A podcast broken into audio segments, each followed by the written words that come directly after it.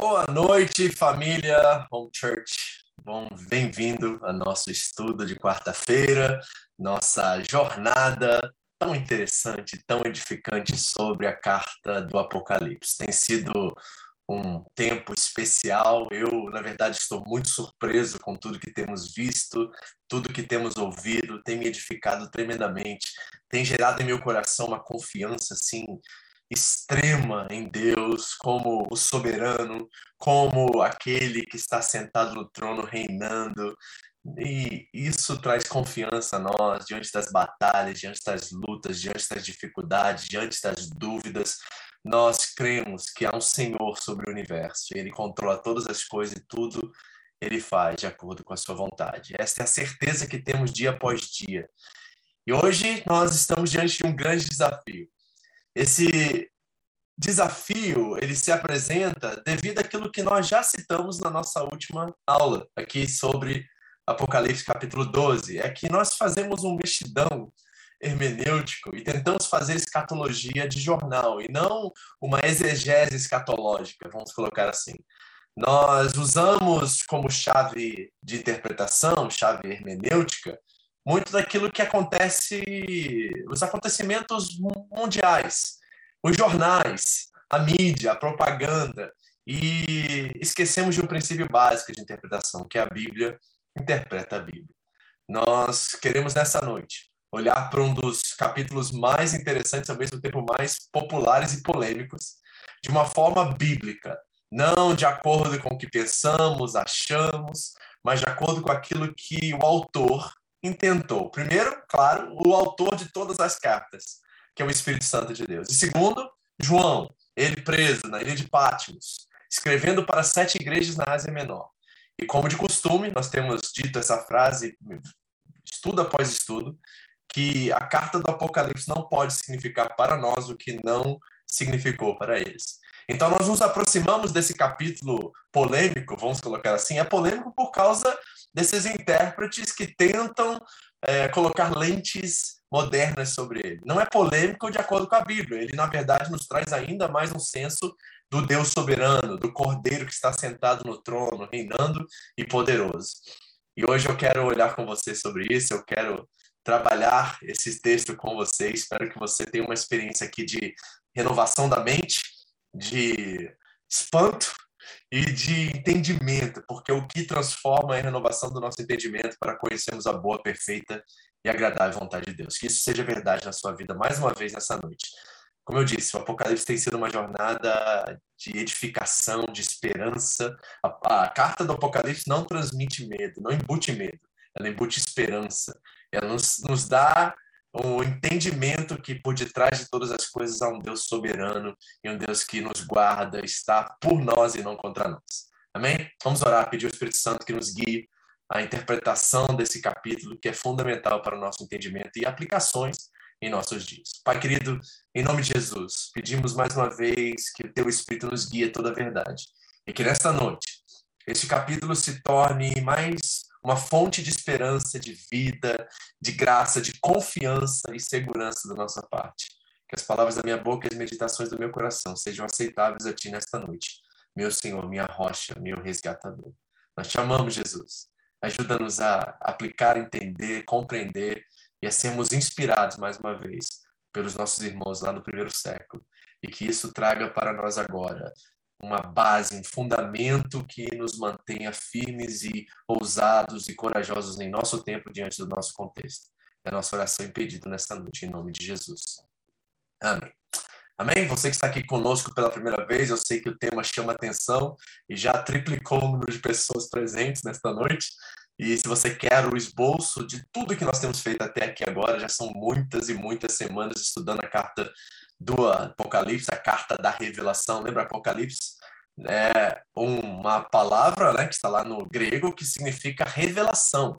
Então é algo que estava descoberto e de repente se torna é, revelado ao povo. E a revelação é de Jesus Cristo, é ele que revela João o que não o que há de acontecer no futuro, mas aquilo que é a realidade espiritual das coisas que estão acontecendo no seu tempo e que acontecem por toda a história da humanidade. Então, se você quer esse esboço, você pode mandar uma mensagem particular e você pode fazer parte do nosso grupo do WhatsApp e receber todo esse conteúdo aí em PDF nas suas mãos. Amém? Bom, vamos às bolsas dessa noite.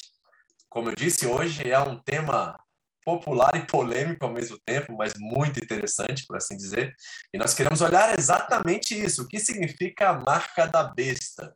Hoje as bestas aparecem. Lembrando que essas bestas e o dragão representam a paródia da Trindade. Nós temos Deus Pai, Filho e Espírito Santo, né? E agora nós vemos a outra realidade, a paródia, o oposto disso, que é um dragão com duas bestas. Então a falsa trindade se apresenta e hoje nós vamos ver o que está acontecendo nessa batalha, batalha que agora é terrena e não somente cósmica.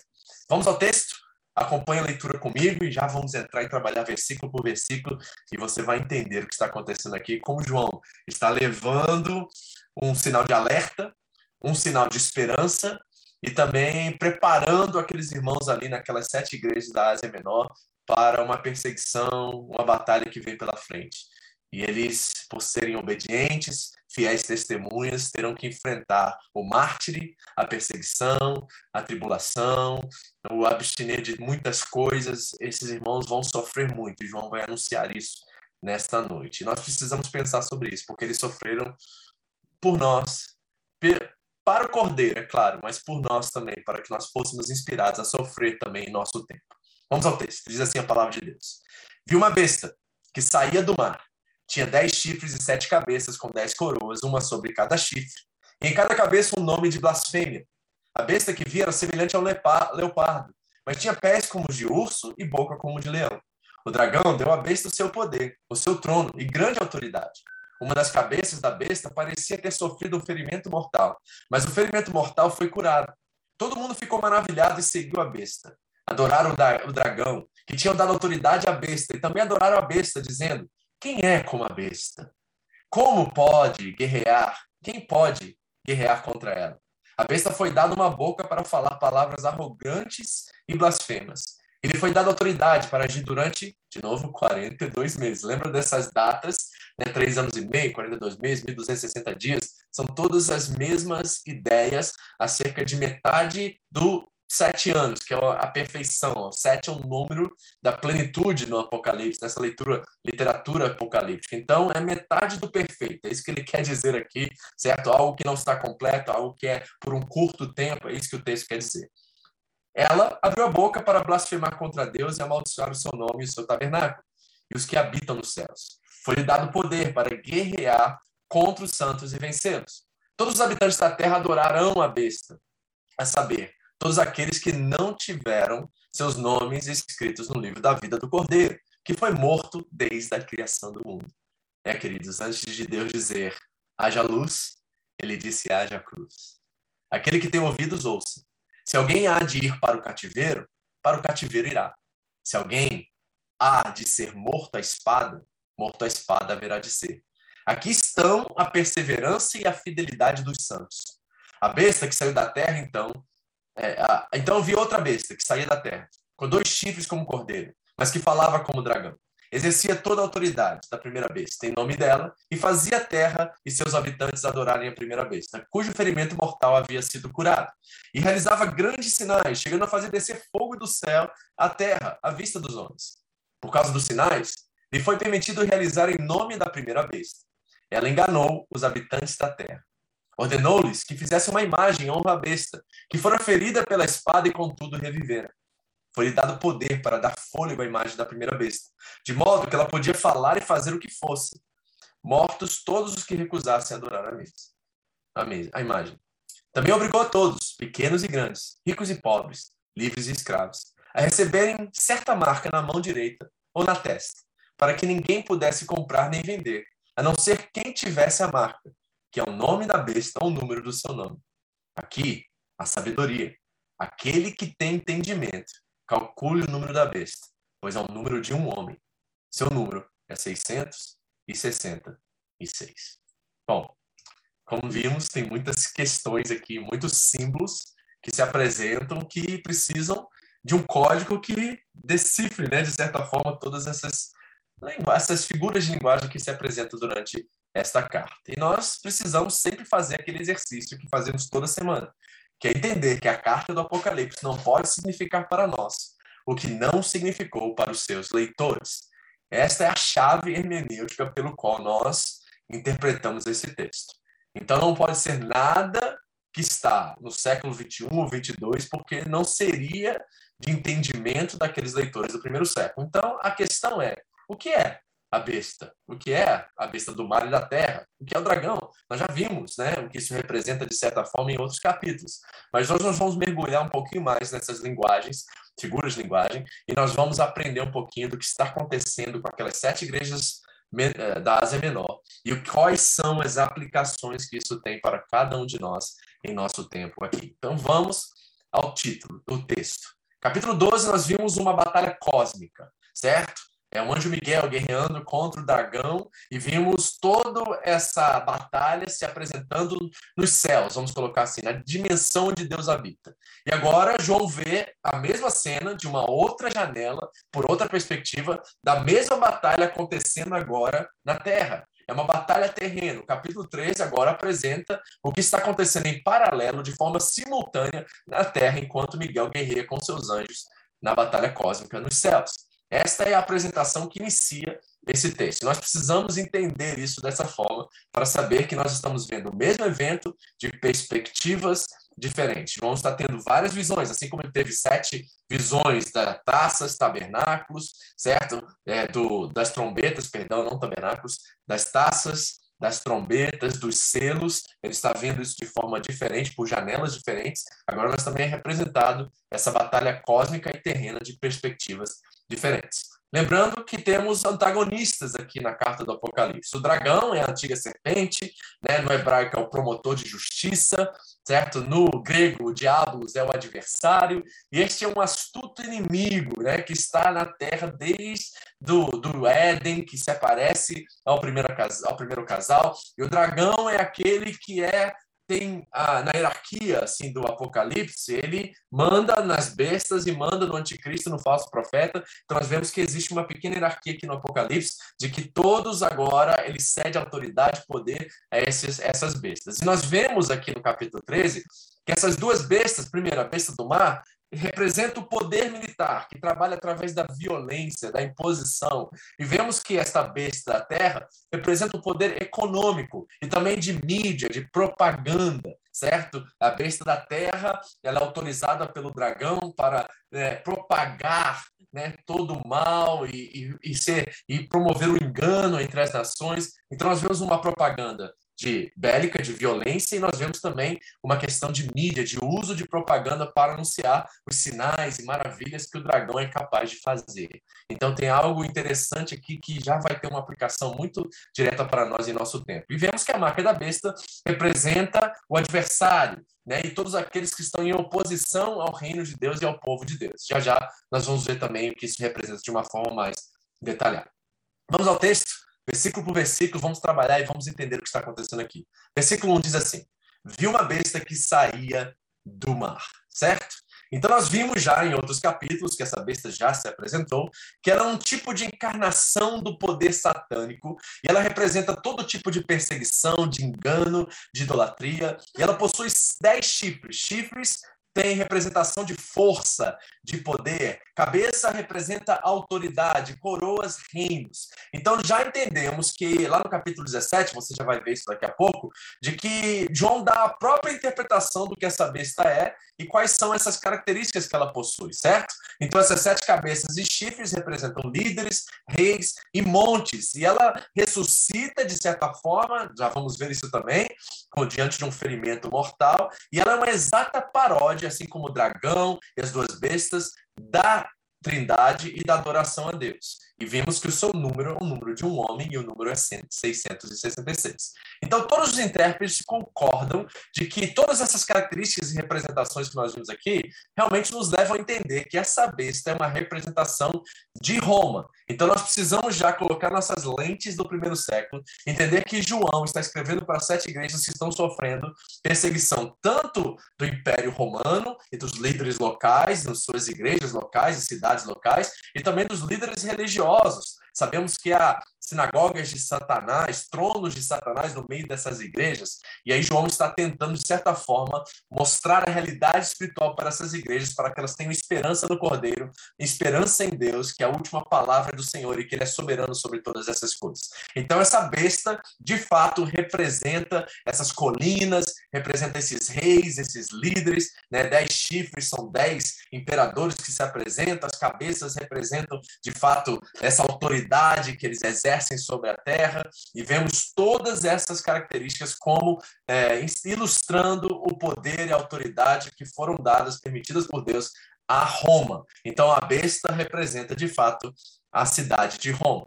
Repare o que o Jim Boren diz agora para que nós possamos aumentar o scope, aumentar a nossa forma de enxergar isso, sabendo que a Bíblia foi escrita sobre eles e para nós. Então, qual é o aspecto para nós aqui? Já sabemos que ela representa Roma, já temos a ideia disso, mas será que é somente isso? Bom, e o Jim Bourne, que é um estudioso, ele coloca assim: a besta não é meramente Roma, é a arrogância desumana e anti-humana do império que veio à expressão em Roma, mas não só lá.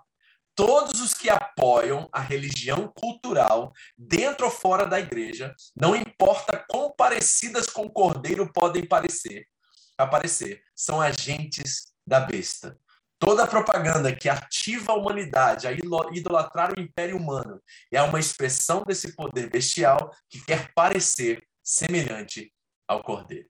Olha só que coisa interessante. Então, nós estamos aumentando aqui. É como se nós estivéssemos agora viajando de helicóptero sobre essa situação que está acontecendo ali no primeiro século e enxergando que, embora essa besta representa Roma, ela representa todo o poder e toda a autoridade por toda a história da humanidade que assumiu esses valores e princípios que são contra o Cristo, ou seja, anti-Cristo. É arrogância, é, a expressão anti-humana de qualquer império por todos os tempos, que trabalha através da violência, que trabalha através das guerras, que trabalha através da miséria, promovendo ainda mais o sofrimento e a dor humana. Todos que apoiam o tipo de religião é, que é, talvez, é, como eu posso dizer, supervisionada pelo governo. Essa mistura de governo e religião ela é muito perigosa e nós estamos experimentando muito disso no Brasil hoje, dentro da política. Então, nós vemos todas essas questões aqui, tanto no aspecto governamental quanto religioso, se levantando, dando aparência que são submissas ao cordeiro, mas são de fato caricaturas, são paródias dos princípios do reino de Deus, e o fato é que essas bestas têm um propósito, que é enganar o povo de Deus. Este é o grande propósito. E por isso que nós precisamos ter nossas antenas muito bem é, levantadas, nossos ouvidos aguçados em nosso tempo, porque é claro que o anticristo, o falso profeta e todas essas figuras de linguagem, como bestas e dragões, têm um propósito só: enganar o povo de Deus. Levar o povo de Deus a abandonar sua lealdade e fidelidade ao cordeiro e adorarem a besta, adorarem esses sistemas e valores que estão se apresentando dia após dia para nós. Olhando de helicóptero agora, a situação do primeiro século, nós podemos enxergar que essa realidade também é nossa. E tem hoje coisas, ídolos que seduzem você o tempo todo, levando você a uma postura anti-humana, talvez de vencer as suas batalhas pela sua força, a força do seu braço, por um tipo de arrogância ou por um, uma ideia religiosa que brota na nossa cabeça. Nós ouvimos muito no meio evangélico que nós somos cabeça e não cauda, que nós temos que estar por cima e não por baixo. Então, são esses movimentos, essas ideias, essas ideologias, esses clichês que vão se levantando, esses versículos que vão sendo tirados de contexto para beneficiar alguns, colocar uns como elite, outros como né, de baixo e tudo mais. Nós precisamos pensar no todo aqui, não somente na questão do primeiro século. Então é toda a propaganda, ele diz, que ativa a humanidade a idolatrar o império humano. Isso acontece por todos os tempos em todos os momentos. E nós estamos enfrentando isso agora. Tem uma situação agora na sua vida a qual você está sendo seduzido, atraído para adorar esse Deus. Como Jesus disse, nós não podemos adorar dois senhores. Ou nós vamos dar nosso tempo, investir nosso tempo com um e servir um e vamos desprezar outro. É impossível você amar a Deus e amar as riquezas. Ali ele usa um termo aramaico que é mamon, que era uma divindade daquela época. Então nós precisamos compreender isso, trazer e aplicar isso para os nossos dias. Há poderes sedutores agora trabalhando por detrás de coisas como a gente pode citar vários exemplos aqui, como hobbies, como o próprio emprego, o trabalho que você tem, tentando extrair toda a sua energia, todo o seu tempo, tirando suas prioridades de ordem. Todas essas coisas são impérios humanos tentando seduzir você a adorar a besta. E nós precisamos estar com os nossos ouvidos e olhos abertos para essa situação. É isso que ele está dizendo aqui. Versículo 1 continua, certo? Ele tinha dez chifres, sete cabeças. E aqui João já apresenta a interpretação, ele mesmo interpreta esse texto. Olha o que ele diz no versículo 9 do capítulo 17. Aqui se requer uma mente sábia. Amém, queridos? Todos que estão aqui são sábios em Cristo Jesus, temos a mente de Cristo, como Paulo disse aos Coríntios, então nós podemos, como eles, também entender os símbolos e como eles são interpretados aqui. Ele diz: as sete cabeças são sete colinas sobre as quais está sentada a mulher. A mulher, nós vamos ver mais para frente. Lembra que nós já vimos ela, certo? E ela representa toda a igreja naquele momento. Mas será que essa mulher irá se corromper? Será que essa mulher irá ceder ao poder do Estado, ao poder do governo, e depois se tornará alguém como eles, assimilará tudo isso entre eles? Será que isso vai acontecer? Nós vamos ver isso mais para frente, tá? Mas essas sete cabeças representam ela. São também sete reis cinco já caíram e um ainda existe, e outro ainda não surgiu. Mas quando surgir, deverá permanecer durante um pouco tempo. A besta que era e agora não é, é o oitavo rei. Então nós estamos vendo que a besta representa uma pessoa, ok? Isso é muito claro aqui no texto. Mas não somente uma pessoa, nós temos que ir além da figura, além do mito, certo? O mito representa uma realidade atual, mas que tem proporções maiores do que isso. Então, ele é uma pessoa que representa um poder, Roma, o um império, e essas forças e poderes têm outra representação mais distante que está por detrás de tudo isso, que é o dragão, a besta e Satanás, a antiga serpente, o diabolos, né? Esse que é o promotor de justiça, ele que está atiçando e fomentando todos esses seres humanos, usando eles para suas próprias intenções. Então, por detrás desse rei há um império, há princípios e valores que né, regem esse império, há uma cidade que está implementando todos esses valores e há uma potestade, um principado, um dragão por detrás disso que está fomentando todas essas verdades. É assim que nós enxergamos. Foi assim que Paulo nos ensinou a enxergar isso em Efésios capítulo 6, que nossa, nossa luta não é contra carne e sangue, mas contra poderes, potestades e principados nas regiões celestiais. Então, nós precisamos entender toda essa lógica e dinâmica aqui para que nós possamos ser sábios, como o texto diz. Certo? Ele diz que é um dos sete caminha para a perdição. Olha o versículo 12 agora. Os dez chifres que você viu são dez reis que ainda não receberam reino, mas que por uma hora receberão autoridade como reis, junto com a besta. Eles têm um único propósito e darão seu poder e sua autoridade a besta. Então, eles são representações humanas locais de algo mais profundo, uma realidade espiritual mais profunda, certo? E se nós formos olhar na história dos imperadores de Roma, Nero é exatamente esse sexto rei que é citado aqui no Apocalipse capítulo 17. Temos Július, Augustus, Tibérios, Gaius, Cláudios e Nero. E depois os outros dois né, formam esses oito que estão sendo representados aqui. A maioria dos estudiosos concordam que há uma possibilidade que, de fato, João esteja mencionando aqui o imperador Nero, que morreu no ano 69. Ele foi culpado pelo assassinato, vamos colocar assim. Paulo foi decapitado. O apóstolo Paulo morreu nas mãos do imperador Nero. Então, nós estamos entendendo aqui que a besta é um homem, ele representa uma entidade, que é uma cidade, que é Roma, e esse Roma representa princípios e valores que fazem parte de um império. É assim que nós enxergamos, como aquela bonequinha de russa. Já viu aquela bonequinha russa? Esqueci o nome daquilo, mas que você ela começa grande, aí você vai tirando camadas e ela vai diminuindo. Já viu essa bonequinha? Eu apresentei ela aqui para vocês alguns estudos atrás. Então, por detrás de cada uma dessas entidades e pessoas existem poderes que estão, de certa forma, fomentando a maldade, a violência, né? a questão do poder econômico, da propaganda, da mídia por detrás disso. É assim que nós enxergamos o Apocalipse. Amém? Versículo 2. A besta que vi era semelhante ao leopardo. Eu coloquei a imagem aqui para vocês terem uma noção.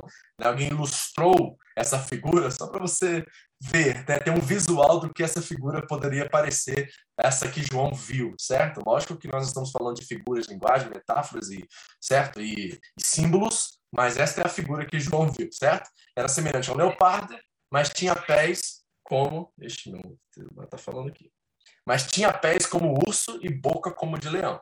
Lógico que essas figuras nos remetem novamente para Daniel capítulo 7, Ali, Daniel estava visualizando os impérios que viriam e dominariam o mundo. De novo, esses impérios que têm por detrás dele poderes espirituais que estão manifestando e manipulando eles. Agora, veja a visão de Daniel e veja como João está extraindo do Antigo Testamento todas essas figuras de linguagem para representar a realidade que está diante dele agora, que é o Império Romano, que é essa besta que é a Roma representa o Império Romano. Em minha visão à noite, eu vi quatro ventos do céu agitando o grande mar, Daniel 7. Quatro grandes animais diferentes uns dos outros subiram ao mar. O primeiro parecia, a primeira aí, ó, tá aí essa figura, o leão, e tinha asas de águia. Eu observei em certo momento as suas asas foram arrancadas e ele foi erguido no chão, firmou-se sobre dois pés como um homem e percebeu o coração de um homem. Ele fala de poder. O leão tem nessa figura do poder, do rei da selva, né? Nós usamos esse tipo de descrição para ele. A seguir, vi um segundo animal que tinha aparência de urso. Ele foi erguido por um dos seus lados, na boca entre os dentes tinha três costelas, e foi dito diante, né, levante-se e coma quanta carne puder. Representa força. E o leopardo, depois disso, viu outro animal que se parecia com o leopardo, representa agilidade, certo? Nas costas tinha quatro asas, como de uma ave, e esse animal tinha quatro cabeças e recebeu autoridade para governar. Então, representam pessoas, reis, que representam reinos, a qual estão agora vindo e dominando. No caso de Daniel, nós estamos falando, primeiro, da Síria, Babilônia, Assíria, Pérsia, Grécia, e finalmente ele viu um outro animal, nós não temos aqui nesse texto, mas do sete em diante, ele viu um animal mais assustador do que todos eles, e esse animal de fato representa Roma. Então João está extraindo todas essas figuras lá de Daniel para nos revelar quem está por detrás de toda perseguição, de tudo, todo, toda morte e violência, toda a questão do poder econômico, toda a questão da propaganda e da mídia que está sendo propagada por todo o império de perseguir os cristãos, de matar os cristãos, tudo isso é a besta, e a besta representa Roma, e Roma é representada por Nero, que é um homem que é o líder, a autoridade sobre essa cidade.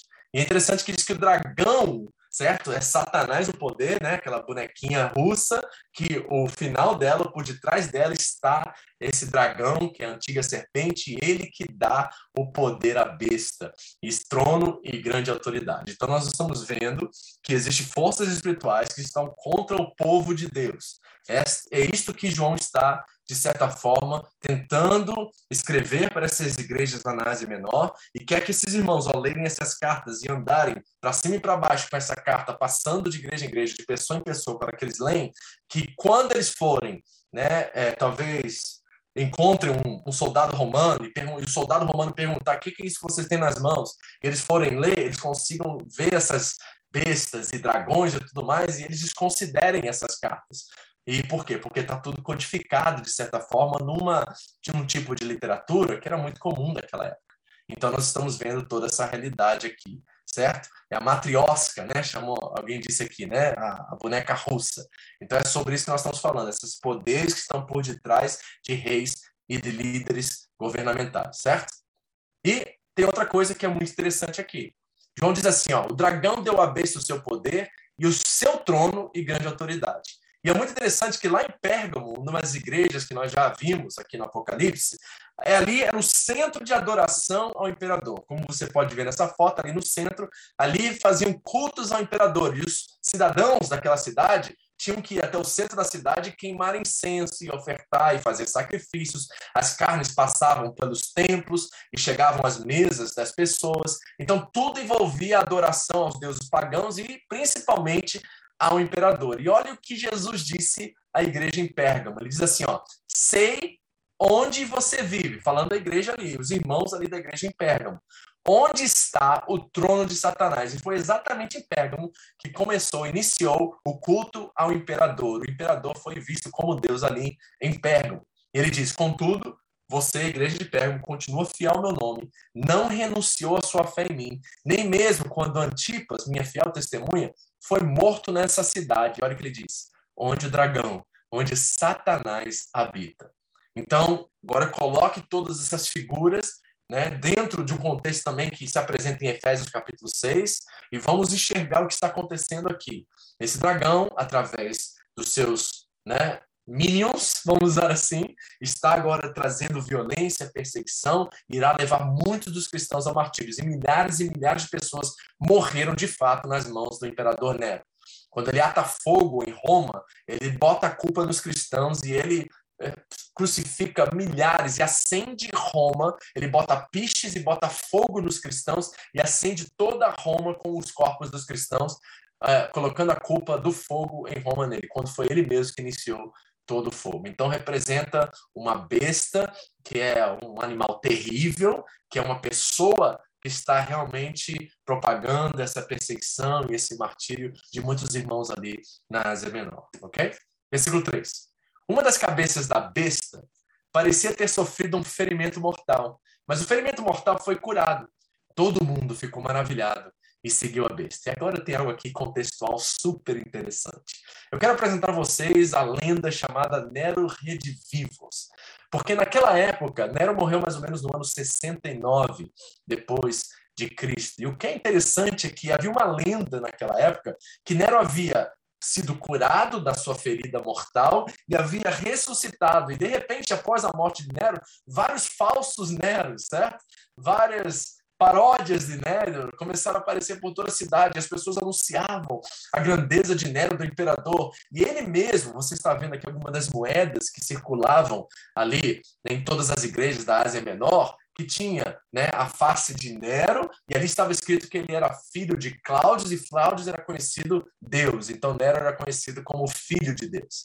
Então repare, por todas as cidades e as colônias romanas se anunciava o evangelho de Nero, a boa nova do Filho de Deus. Vocês estão entendendo como é que o diabo é astuto aqui, como ele trabalha? O evangelho de Cristo Jesus, que traz reconciliação com Deus, que nos salva, que nos perdoa de nossos pecados, ele é anunciado pela igreja. E o que, que o diabo faz com a sua astúcia? Ele propaga um outro evangelho, um falso evangelho, uma paródia daquele evangelho. E ele começa a anunciar a Pax Romana, certo? Que os romanos eram de fato os salvadores do mundo. E Nero era o filho de Deus vivo. E ele trazia boas novas para, para as colônias e os cidadãos daquelas colônias. Então, olha o que N.T. Disse sobre essa questão do ferimento mortal. A antiga República Romana se tornara um império sobre Augusto, Augusto, 100 anos ou mais antes, após o assassinato do seu pai adotivo Júlio César, mais ou menos em 40 a.C. E as guerras civis que, civis que começaram após a morte de seu pai adotivo Júlio César. Mas com o reinado e depois a morte de Nero, poderíamos pensar que o precário, autoglorificante e pesado império desabaria sob seu próprio peso. Então, Nero, que era um grande imperador, morre e há uma crise, uma revolução, guerras civis em Roma. eles estão tentando entender quem é o novo imperador e muitas guerras, muitos problemas acontecem em Roma após a morte de Nero. E muitos pensavam que seria o declínio e o, o fim do Império Romano após a sua morte. Certamente, o ano após a morte de Nero, 69 depois de Cristo, deve ter parecido uma ferida mortal para todo o sistema monstruoso, com quatro supostos imperadores em rápida sucessão, marchando sobre Roma, matando seus inimigos e reivindicando a coroa. Então, exceto o último, sendo morto por sua vez pelo próprio exército. Então, quatro imperadores se levantam após a morte de Nero, certo? E esses Neros começam a aparecer em tudo que é lugar, certo? Dizendo que eles eram a reencarnação de Nero, que Nero havia ressuscitado, que ele não havia morrido, que ele havia sido curado, e toda essa, essa esse distúrbio, né? Essa, esse, esse, problema começa a acontecer em Roma e de repente há guerras entre imperadores para serem levantados no lugar de Nero. Galba, outro imperador, Otho e Vitellius iam e morreram e vinham.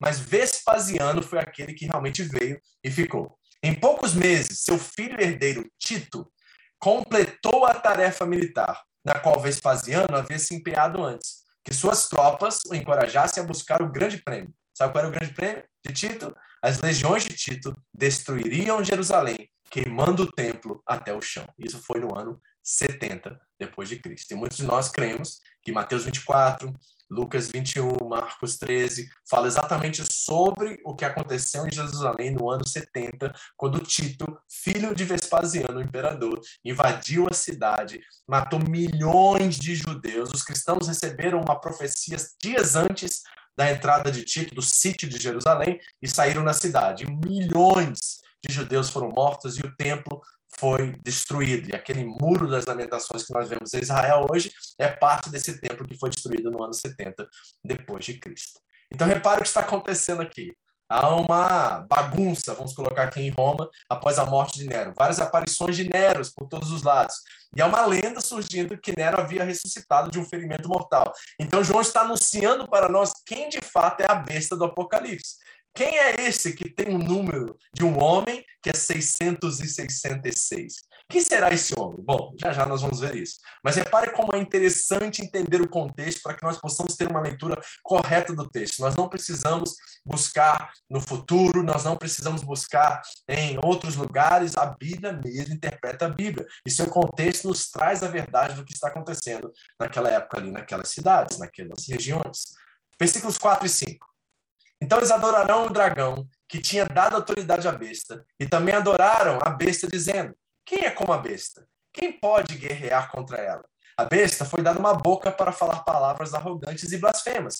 E lhe foi dada autoridade para agir durante 42 meses. Bom, já vimos que 42 meses, 3 anos e meio, metade de 7, que é a, a, o número da perfeição, certo? Então, ela foi dada autoridade, Deus permitiu que a besta agisse por um tempo curto, certo? Lá em, no capítulo 12, versículo 12, nós vimos que a besta, o dragão, desceu, foi lançado à terra e ele estava cheio de fúria, porque ele sabe que lhe resta pouco tempo.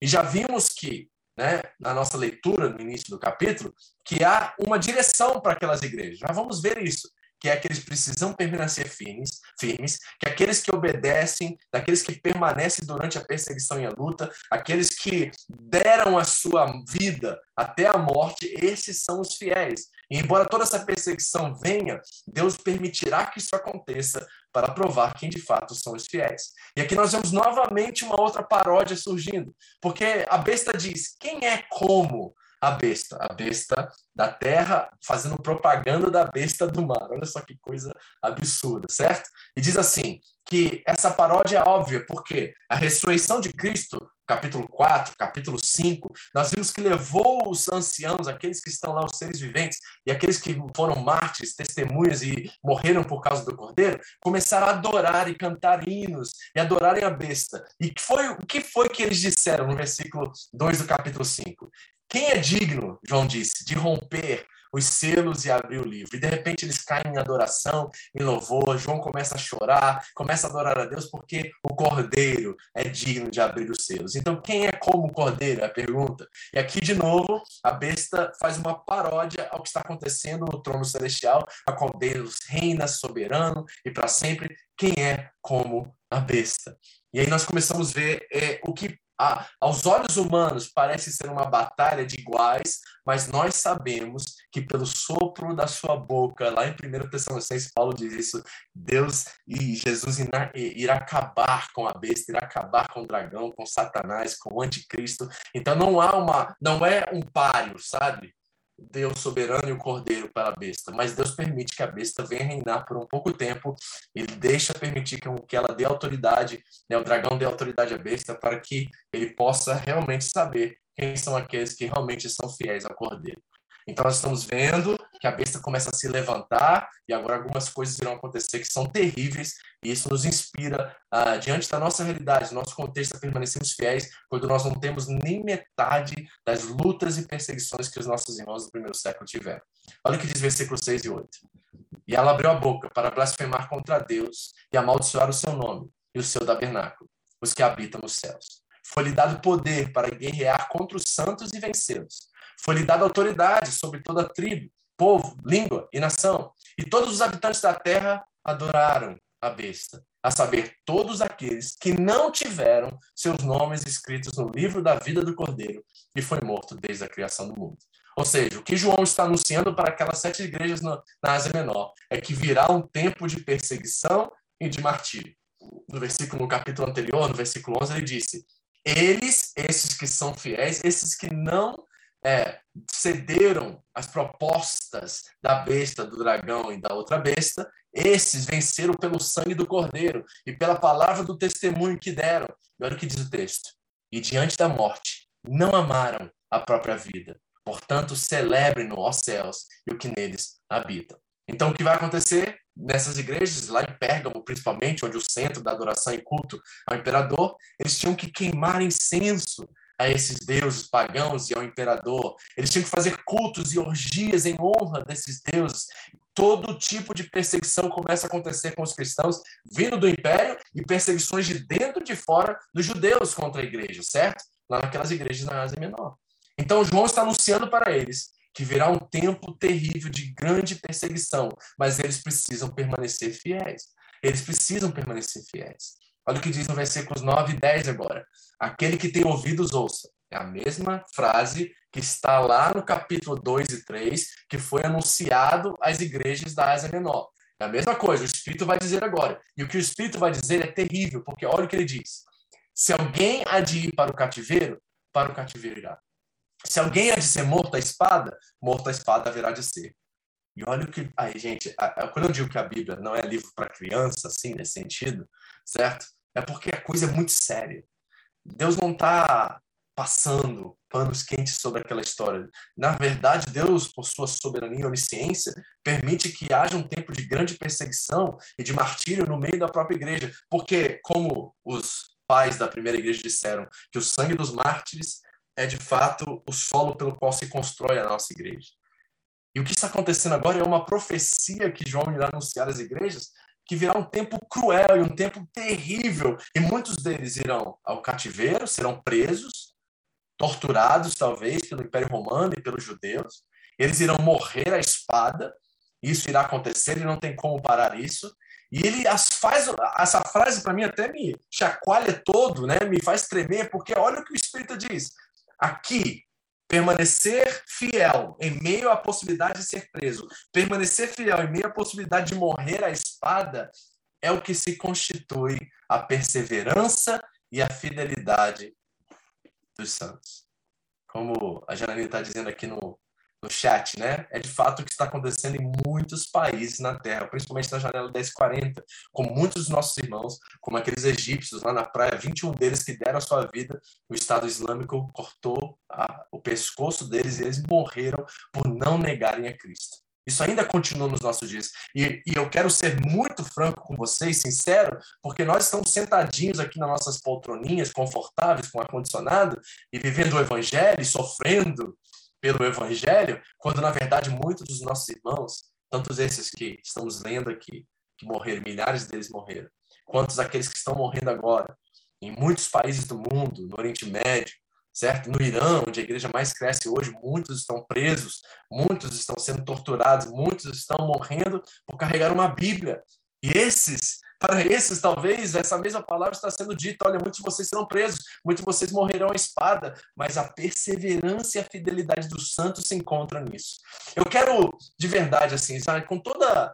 É, com todo temor, gente, com toda humildade, perguntar para você se aquilo que nós estamos vivendo hoje, nós podemos considerar algum tipo de perseguição, luta ou batalha. Vamos, vamos lá, vamos pensar agora dentro do nosso contexto, dentro da nossa realidade. Hoje os crentes estão reclamando porque o carro está apertado. Hoje os crentes estão reclamando porque não deu para comprar picanha, só deu para comprar alcatra. Hoje os crentes estão reclamando porque a casa é muito pequena e não tem o conforto que precisaria, né? Talvez não consegue comprar um ar-condicionado, coisa não, mas tem um, um, um ar-condicionado de janela, mas não conseguiu comprar um melhorzinho. Hoje nós estamos reclamando porque a televisão é pequena ou porque não temos um novo tecnologia no mercado.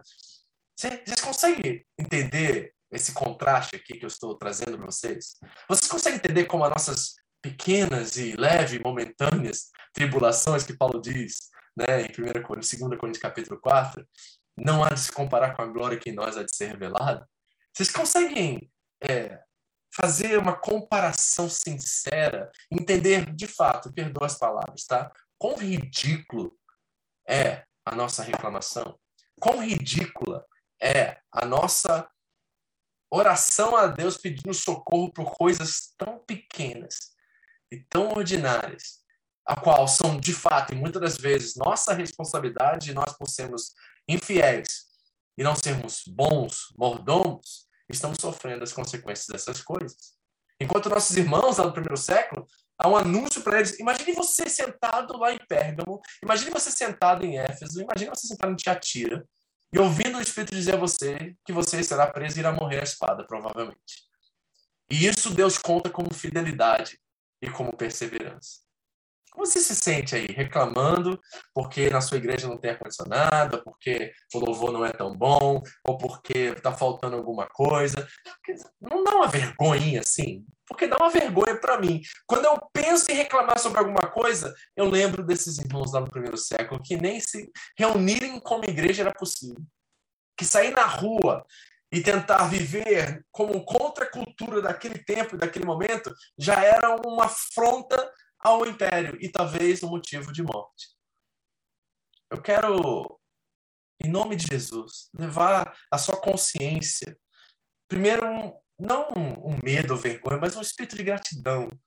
Porque Deus tem sido bom com você, Deus tem cuidado de você, te colocou, se você está aqui no Japão, um país de primeiro mundo, e você tem a liberdade de ir até a sua igreja congregar num lugar fixo, e não há perseguição do governo. O Estado não pede que nós enviemos nossos esboços para eles para saber o que nós estamos falando quando acontece na China, por exemplo. Nós devemos ter vergonha do nosso comprometimento com o reino. Nós devemos ter vergonha da, dos nossos é, preconceitos e das nossas reclamações. E nós precisamos olhar para esse texto agora e olhar para o Cordeiro que foi morto desde a criação do mundo e viver gratos e viver com o coração engrandecido e agradecido a cada dia mais. Em nome de Jesus, igreja, nós precisamos crescer. Nós precisamos entender que aquilo que nós enfrentamos dia após dia nem se compara com o sofrimento e a dor que muitos desses irmãos sofreram. E uma coisa é você falar de um adulto de 40 anos, 30 anos de idade, que está sendo levado preso naquela época, mas não era só os adultos, ele levava a família inteira, inclusive crianças, que eram mortas e enviadas aos coliseus romanos para serem tragadas por, por, por bestas selvagens, animais selvagens, como leões e tudo mais. Essa é a condição do primeiro século. Isso deveria nos trazer, sabe, uma inspiração de dizer assim, não, nós vamos viver de uma forma diferente nosso tempo, nós vamos valorizar o que vocês fizeram porque essa boa nova chegou até nós. Não foi a boa nova de Nero, não foi o evangelho dos imperadores e a Pax Romana que chegou até nós, foi o evangelho dos mártires, foi o evangelho do sangue que jorrou na cidade de Roma, da cidade de Pérgamo, de Tiatira, de Filadélfia, de Éfeso, de Esmirna, de Laodiceia. Foi nessas igrejas que o sangue jorrou pelas ruas e, e os becos das cidades, e ali o solo fértil foi plantado, foi, sabe? E nós estamos aqui hoje por causa deles. Versículos 11 e 12. Primeiro nós tínhamos a besta do mar e vimos que era Roma. Então vi outra besta, a trindade falsa, a paródia, né? Nós temos o dragão e as duas bestas. Agora é a segunda besta. E essa segunda besta, ela está debaixo da primeira. Olha o que diz. Ela tinha dois chifres como cordeiro. Hum. Então tem um detalhe muito interessante aqui sobre esta besta. Ela tem aparência de cordeiro, ela tem linguagem de cordeiro, mas ela não é cordeiro. Tá clicando aí alguma coisa? Tá clicando que ele está falando sobre líderes religiosos? Tá clicando aí para você e você já pode trazer essa aplicação para os seus dias hoje. Está clicando que há muita gente falando sobre o cordeiro, com linguagem de cordeiro, com vestimenta de cordeiro, com o evangeliquez de cordeiro, mas que não é do cordeiro. Diz o texto assim, ó, ela tinha dois chifres como cordeiro, mas que falava como dragão. Sofisma, mentira com cara de verdade. E ela exercia a autoridade da primeira besta, em nome dela, e fazia a terra e seus habitantes adorarem a primeira besta, cujo ferimento mortal havia sido curado. Então, essa besta está propagando, fazendo mídia, é um, é, é um departamento de propaganda, tá? Essa mídia aqui, ok? Essa besta, quer dizer. E o que ela faz é ela faz com que os habitantes adoram a primeira besta. E nós sabemos que a primeira besta é Roma. Então são o quê? São governantes locais, são líderes religiosos nessas cidades que estão agora fazendo a propaganda política para a besta e para o dragão. Então a besta da terra tem como função promover a adoração da primeira besta e opera através do engano. E ela tem chifre de cordeiro, mas fala como dragão. Repara a paródia. E usa de ilusão e espelha falsamente as ações de Deus. Quer ver uma coisa contextual muito interessante? Haviam pessoas naquela época que usavam ídolos e levavam esses ídolos por todas as cidades das colônias romanas. Eles usavam um tipo de ventro. Como é que é o nome daquele negócio lá? Fugiu a palavra, né? Hoje eu tô meio, tô meio gaguejando aqui, né? Não tô conseguindo usar o vocabulário correto, né? É ventriloquista, como é que é o nome daquilo lá? Ventro, ventro... Bom, você sabe aqueles bonecos que as pessoas colocam a mão de baixo e aí finge que estão falando com a voz e não mexem a boca? Alguém vai falar o nome aí, só que fugiu da minha cabeça agora, eu tô meio hoje tô off. Mas o que acontecia naquelas cidades, dentro do contexto daquela época, é que eles iam e eles botavam cortinas atrás dos ídolos e falavam como se os ídolos estivessem falando. Né? Ventrí, ventrículo? Não, não é ventrículo, não. Mas você sabe, já entendeu, né, que eu tô falando. Então, o que eles faziam? Eles faziam showzinhos, teatros. Ventríloco, isso. Aí deu certo. E aí eles apresentavam esses deuses e uma pessoa ficava por detrás da cortina enganando as pessoas a oferecerem sacrifícios e prometendo coisas a eles de acordo com o sacrifício e oferta que eles davam a esses deuses. Agora, tudo bem, esse é primeiro século a tecnologia era um pouco, né, bem rasa. Imagine hoje em dia, será que você consegue enxergar, enxergar quem são esses hoje?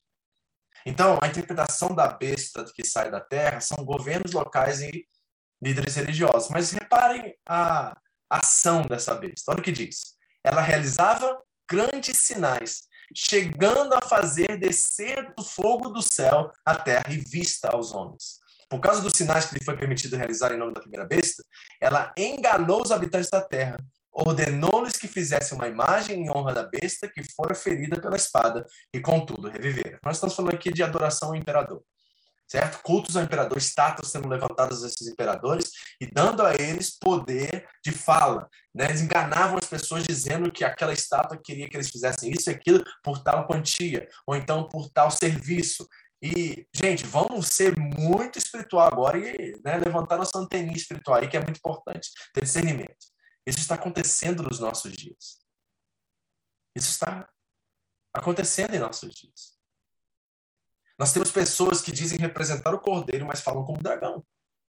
Que, se olharmos pelos frutos, e pelos frutos nós os conheceremos, veremos que, na verdade, eles têm toda a retórica do cordeiro, eles têm a linguagem do cordeiro, a vestimenta do cordeiro, mas quando falam, se nós formos espirituais e discernimos as coisas espirituais, nós veremos que eles têm, na verdade, princípios de dragão. E nós, às vezes, cedemos nossos ouvidos e nossa atenção e nosso tempo a essas que promovem esse mal, que fazem grandes sinais. Reparem que sinal não é igual à fidelidade. Não é igual à certeza, à convicção de que realmente isso vem de Deus, porque a Bíblia clara em dizer que Satanás pode até se transformar num anjo de luz. Então, mas nós precisamos ter muito discernimento, porque assim como os nossos irmãos ali estão né, numa batalha para não serem enganados, e muitos habitantes da terra estão sendo enganados porque não estão escritos no livro do Cordeiro, nós podemos estar sendo enganados hoje por governos, por líderes religiosos que têm uma linguagem de cordeiro, mas de fato são dragão. E, gente, eu, eu não quero dar nomes aos bois aqui, mas você sabe, eu espero que o Espírito venha anunciar em seu coração e dizer a você quem são esses que o texto está dizendo em nossos dias hoje. Nós podemos já extrair essa aplicação nos nossos dias. É interessante como nós temos governos o mundo afora que usam a linguagem religiosa para promover as suas campanhas, para adquirir votos e para tentar, de certa forma, enganar o povo de Deus. Está acontecendo não é só no Brasil. Nos Estados Unidos, agora, nas últimas eleições, que o vídeo político ir na igreja, que vive político com Bíblia na mão, que não sabia nem o versículo, nem sabia abrir a Bíblia, é coisa de outro mundo, gente. Então repare que essa besta continua atuante, continua presente em nosso tempo, e nós precisamos ter discernimento porque ela está a um clique nosso. Agora, nós precisamos fazer essa leitura. Ela está a um clique hoje. É um clique. E você, de repente, está ouvindo a besta e vendo cordeiro. É muito chocante isso. Eu sei. Mas é importante que nós tenhamos sabedoria, porque você leu. Aqueles que são sábios, você já viu aqui que João disse para nós aqui. Então, os que são sábios, né? Deixa eu voltar aqui, ó. Aqui se requer uma mente sábia, ele diz. Então é fundamental nossa percepção e nosso discernimento espiritual. Nós precisamos do dom do espírito de discernimento de espíritos nos nossos dias. Mais do que qualquer outro dom, porque eles estão tentando nos enganar o tempo todo. Então vem perseguição, vem martírio sobre esses irmãos, e eles serão provados, e a fidelidade e a perseverança deles talvez requeira que eles morram por causa do evangelho. A besta da terra começa a propagar aquilo que a besta do mar e que o dragão estão pedindo que ela faça. Ela se torna o departamento de mídia, se torna, eu não estou fazendo alusões ao nosso tempo agora, mas ela propaga a mentira e todas as caricaturas e todas as alusões ao cordeiro que são falsas paródias, e ela começa a anunciar isso ao mundo afora. Então nós precisamos discernir nossos dias, porque tem muita gente com cara de cordeiro, mas que fala como dragão. Olha o que diz Michael Gorman. Essa frase aqui, esse texto aqui, você, eu vou ler até devagar, porque você precisa discernir o que ele está dizendo aqui. A função da propaganda é fazer o mal parecer bem, o divino, demoníaco, violência como pacificação. Gente, já viu essas ideias de governos mundiais dizendo assim: não, nós vamos entrar naquele país lá porque nós queremos tirar o, o rei mal, a coisa ruim de lá, né, e trazer o nosso jeito, os nossos valores e princípios que são humanitários, que são democráticos. Nós queremos né, invadir para poder fazer o bem naquela nação. É violência com pacificação, certo? É parecer o bem e o divino demoníaco. Tirania e opressão como libertação. Isso está acontecendo, por exemplo, nas Filipinas, onde o presidente decidiu matar geral para poder, de alguma forma, através da violência, trazer pacificação sobre o país. É aquela ideia brasileira de dizer assim, bandido morto é bandido bom. Conhece? Pois é, muitos têm linguagem de dragão, mas parecem com cordeiro. Tá entendendo aqui? Eu quero que você pense profundamente sobre isso, porque esses ditados, eles têm consequências, eles produzem consequências reais na sociedade e no mundo que nós vivemos. Então ele está dizendo que a função dessa propaganda bestial, vamos colocar assim, é fazer o mal parecer como o bem, é um sofisma total. Torna o divino demoníaco, torna a violência como pacificação, é usar Deus para os seus próprios fins. Isso é o divino demoníaco. É Torre de Babel de novo, construir uma torre que vá até os céus para que nós possamos ver o que Deus está fazendo para que nós manipulemos eles. É a mesma ideia. Faz uma fidelidade cega inquestionável parece ser livremente escolhida. Tem muitos líderes religiosos que são autoritários e eles mandam e desmandam nas ovelhas, nas pessoas, nos irmãos em Cristo Jesus e faz com que eles obedeçam cegamente a eles, certo?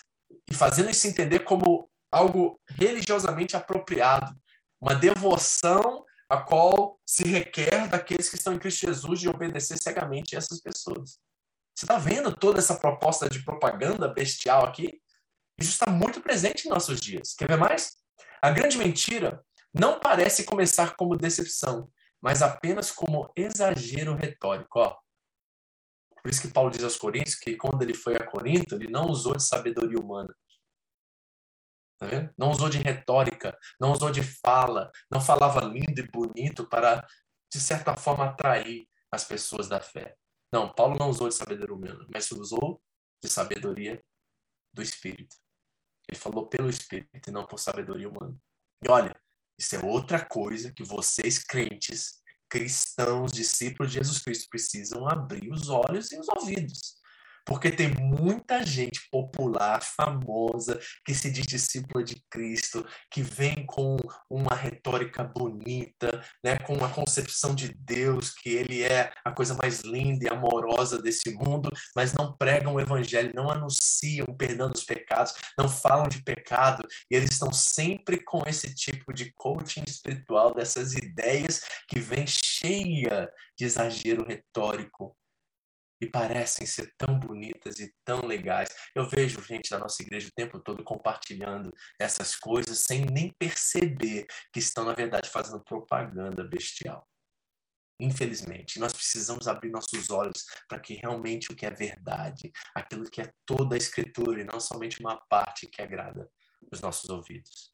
Lembra-se que Paulo disse ao Timóteo nos últimos dias os homens terão coceira nos ouvidos e buscarão mestres conforme seus próprios desejos e prazeres. Continua. O exagero se aprofunda alonga e amplia em um ato quase orgânico de autodistorção. A coisa se torna tão gostosa aos nossos ouvidos que naturalmente ela começa a fazer parte da nossa vida. E de repente nós estamos presos a essas retóricas humanas achando que Deus é aquilo que essas pessoas estão dizendo que é. E nós começamos a ceder nosso tempo, nosso dinheiro, nossas energias a essas coisas que não têm nada a ver com o reino. Eventualmente, a retórica se torna uma falsidade flagrante mas agora, as pessoas não só vieram acreditar na mentira, elas também vivem a mentira. Como, com o tempo, eles foram inseridas nele. Aqueles que de repente acordam no meio de uma manipulação, que viveram tantos anos e de repente se sentem agora reféns dessa situação e entendem que, na verdade, não só creram na falsidade, mas começaram a viver aquilo. Nesse ponto, a falsidade do exagero torna a verdade incontestável e seus efeitos altamente perigosos. O mal em nome do bem e de Deus é agora tão inevitável, já que a mentira funciona como uma revelação, um apocalipse. Uma revelação religiosa que apenas um verdadeiro apocalipse pode revelar. É quando a gente está no meio da religiosidade.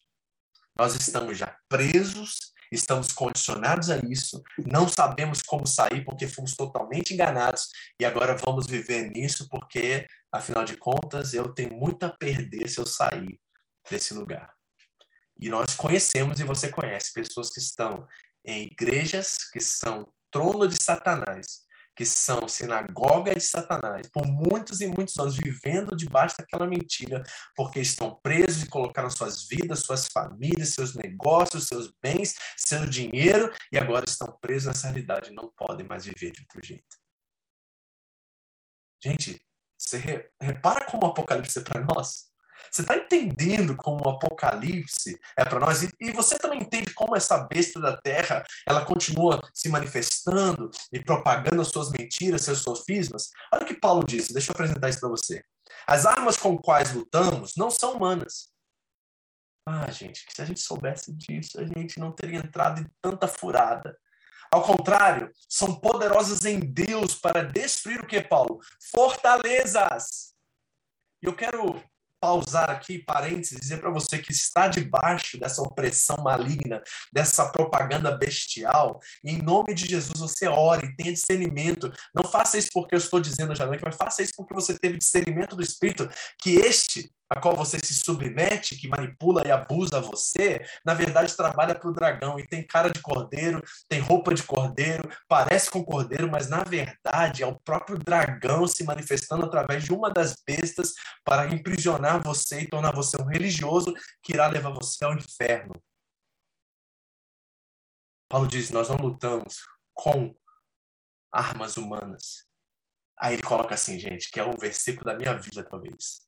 Destruímos sofismas, mentiras com cara de verdade, e toda soberba, altivez, que se levanta contra o conhecimento de Deus. E levamos agora cativo todo o pensamento para torná-lo obediente a Cristo. Não é obediente a líder, não é obediente a pastor, não é obediente a ministério, a instituição, é obediente a Cristo. E nós estaremos prontos para punir todo ato de desobediência, uma vez estando completa a obediência de vocês. Isso é Corinto. Eles estão no meio desse fogaréu todo, de todas as situações que as igrejas da Ásia Menor também estavam. Certo? Então nós precisamos despertar para essa realidade, porque talvez nós estamos completamente aprisionados na nossa religião, nos nossos achismos, nos nossos sofismas, e estamos debaixo e submissos à besta, e ela está vomitando a sua propaganda de mal com cara de bem, e nos levando a uma religião falsa, a qual cada dia mais nós estamos cada vez mais imprisionados nela. Versículos 15 e 17. A besta foi lhe dado poder para dar fôlego à imagem da primeira besta, tá vendo?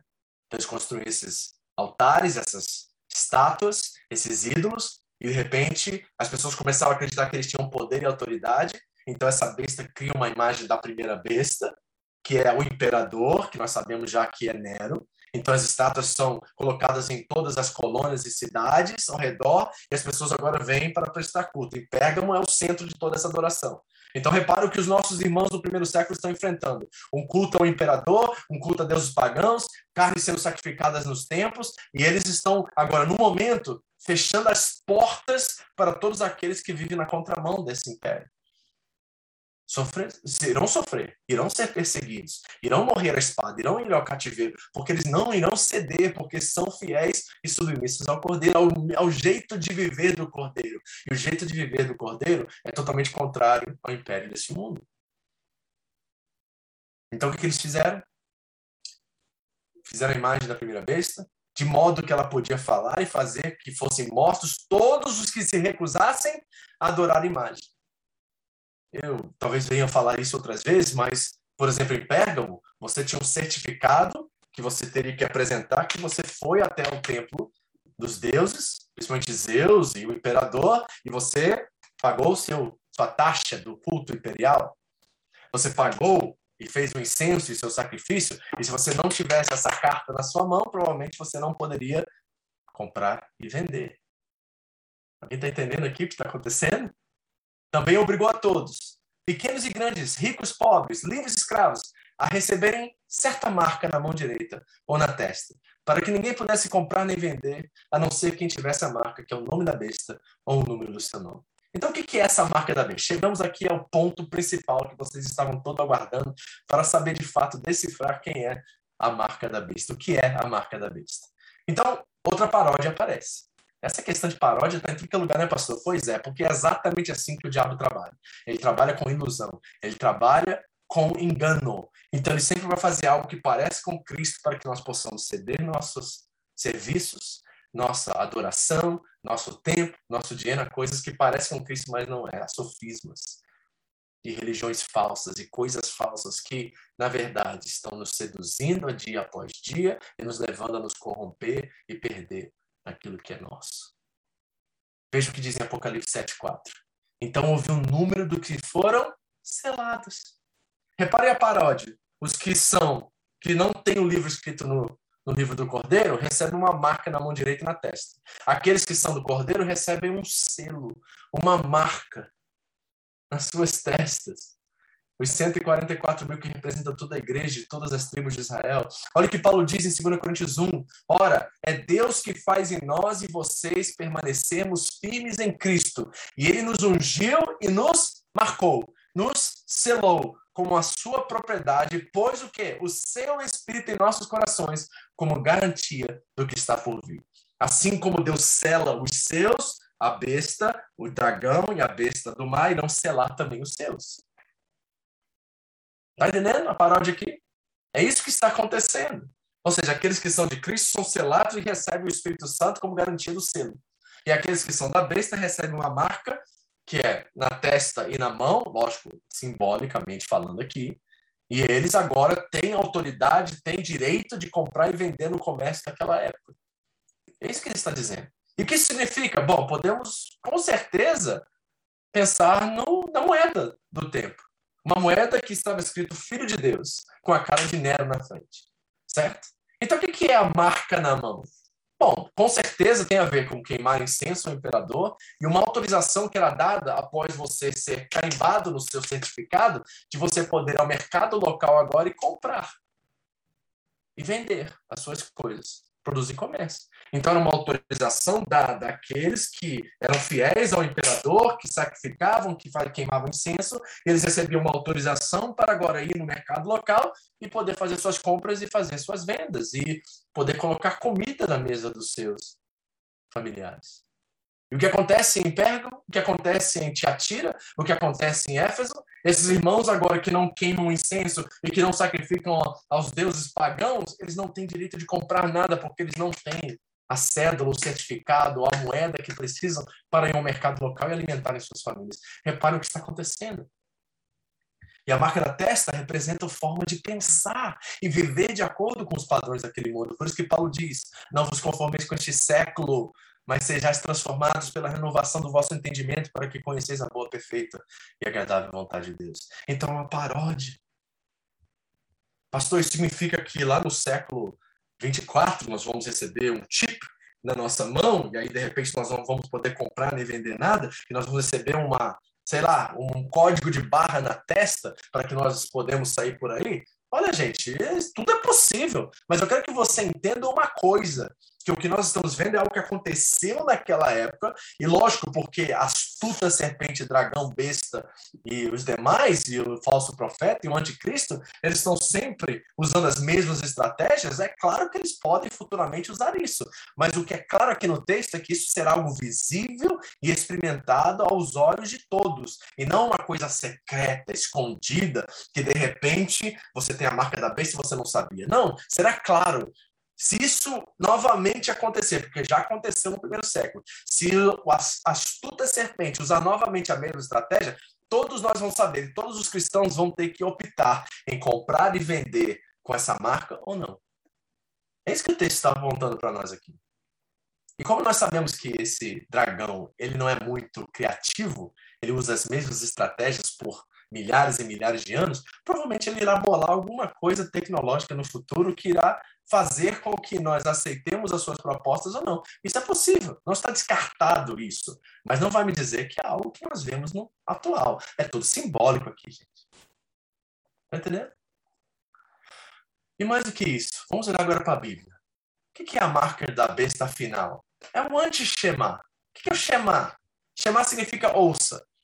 É uma direta paródia ou direta, assim, um direto ofensa contra aquilo que era principal na relação de Israel com Deus. Era a oração de Israel da lealdade. Olha o que diz Deuteronômio capítulo 6, versículo 4 a 8. Ouça, Israel, o Senhor nosso Deus é o único Senhor. Todo israelita que é israelita raiz sabe o Shema. O Shema é a lealdade, a oração de lealdade de todo judeu.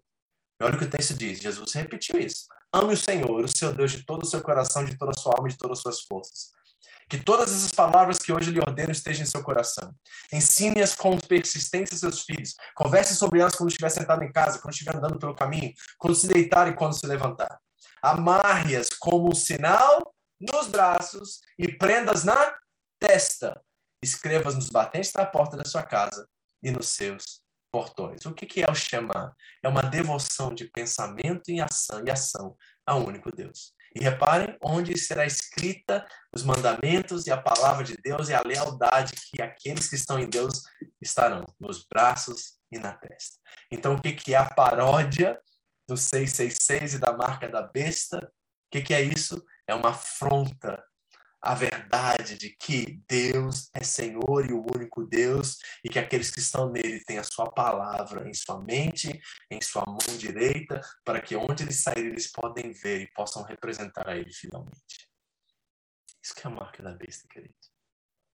Vocês estão entendendo agora? Eu espero que você tenha reparado como isso é significante. Isso pode ser uma realidade que se repita em nossos tempos e nós precisamos ficar atentos a tudo isso. Não é ficar olhando o jornal, ai meu Deus, saiu um tipo novo que agora eles vão colocar. Não, não, não vai ser algo secreto, vai ser algo claro e vai vir. E quando vier, nós estamos preparados, porque o nosso papel é colocar a armadura de Deus e sermos fiéis no dia mal. Esse é o nosso papel. Nós não precisamos bolar estratégias, nós não precisamos fazer nada além do normal, a não ser orar, jejuar, ser fiel a Deus, termos pessoas ao nosso redor que nos ajudam a crescer na fé. Nós passamos parte do corpo de Cristo, que é a sua igreja. Essas coisas são básicas e fundamentais e elementares.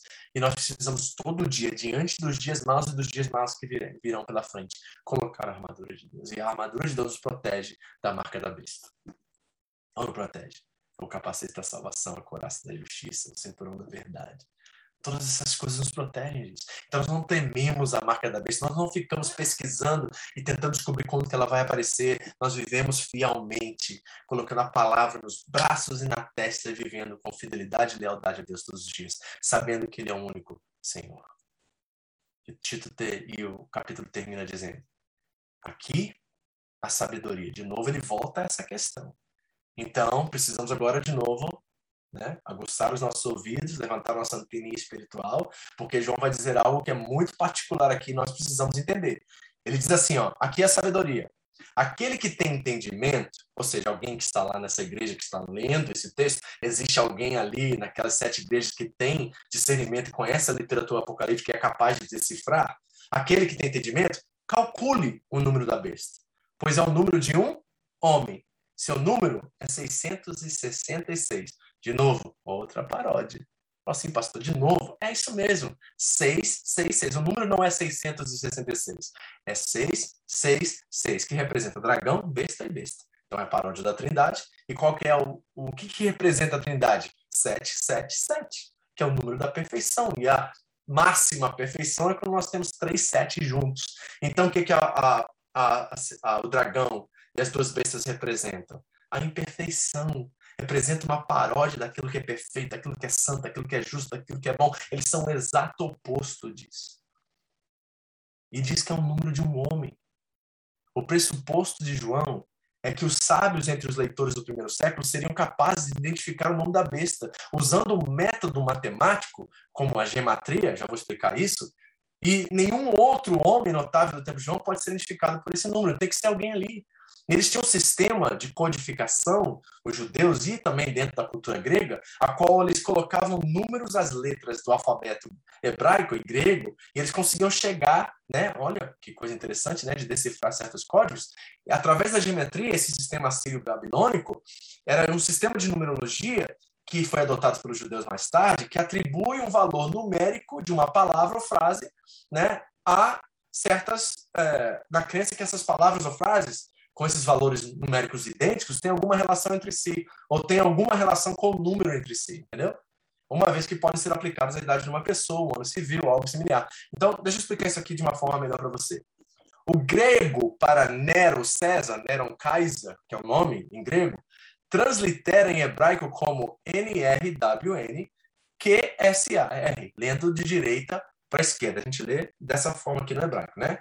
E quando a gente usa esse código que eles criaram, essa geometria, que chama gematria, com os valores e os números convencionais, conforme mostrando abaixo, se chega exatamente com esse nome Neron César ao número 666.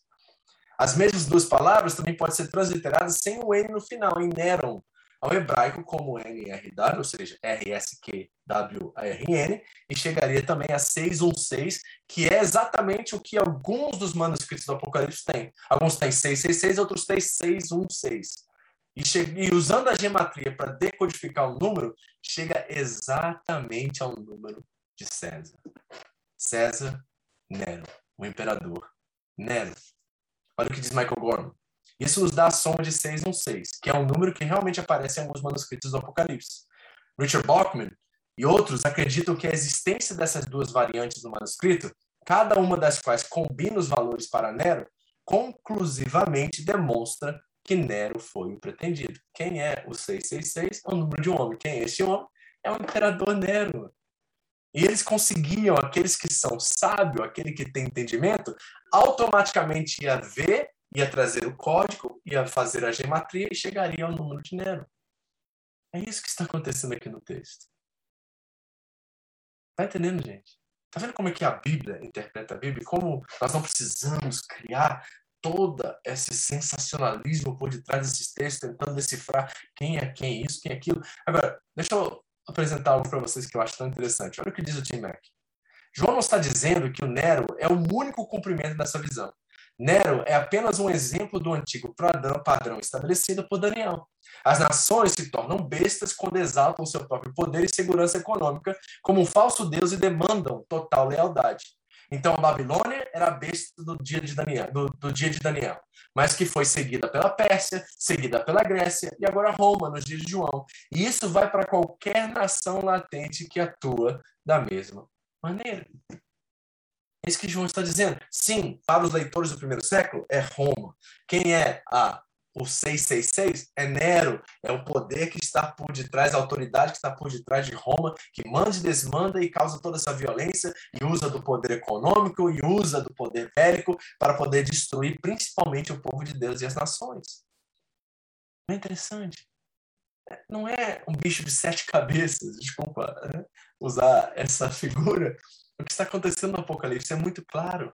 E nós precisamos discernir, extrair todas essas verdades que estão acontecendo com os nossos irmãos e entender e ler que existem bestas em nosso tempo. Não é interessante que quando João escreve sua carta, a primeira carta de João, das três lá do, antes do Apocalipse, ele diz que existem já muitos anticristos entre nós. O que é um anticristo? É qualquer sistema de valores e princípios, qualquer pessoa, qualquer reino, qualquer nação que usa da violência, usa do poder bélico, usa da propaganda, usa do poder econômico para trazer miséria, guerra, morte, enfermidade, todos os males sobre o mundo. Essas são as bestas que estão presentes em nosso tempo. Esses são os anticristos que estão presentes também em nosso tempo. E quer ver uma coisa interessante que eu descobri? E vai te mostrar realmente como nós não temos noção de interpretar o Apocalipse. Reparem isso que eu descobri. Nos Estados Unidos, por exemplo, nos livros de escatologia que a gente encontra e vai ler e vai estudar, todos, não, todos não, não vou ser radical. Uma grande parte dos intérpretes interpretam o 666 e a besta do Apocalipse, o dragão e tudo mais, como alguém na Europa, que vem da Europa. Os americanos interpretam o anticristo como alguém que vem da Europa. Quando você vai para a Europa e você estuda os livros de escatologia dos europeus, eles sempre dizem que, na verdade, o anticristo vem do Oriente Médio, alguém do mundo muçulmano. Quando você vai para o mundo muçulmano, os muçulmanos vão dizer que o anticristo vem da China. Quando você vai para a China e você vai para o Oriente Médio, eles dizem lá nas literaturas intérpretes escatológicos que o anticristo vem do Ocidente. E quando você vai para o Brasil, quem que você acha que aparece? Um argentino. Brincadeira, pastor? Não, verdade, porque o Papa é argentino. Então, o que que os, os os, como é que eu posso, dispensacionalistas modernos apontam para o anticristo no final dos tempos. É, uma, é o Papa. E calhou do Papa agora ser argentino. Então piorou ainda mais a situação. Tá entendendo? Porque as pessoas não estão fazendo interpretação bíblica, estão fazendo interpretação temporal, interpretação de jornal. E nós podemos correr esse risco e viver a partir do medo e não da esperança a partir de uma teologia que eu vou chamar teologia do cagaço, e não uma teologia bíblica profunda de fé, esperança e amor. Sim, a situação é difícil, é conturbada e muito desesperadora para aquelas igrejas na Ásia Menor. João está tentando, de alguma forma, inspirar aqueles irmãos a permanecerem fiéis, embora sejam presos, embora venham morrer à espada, por não cederem às propostas do que se chama Filho de Deus, mas não é uma paródia dela.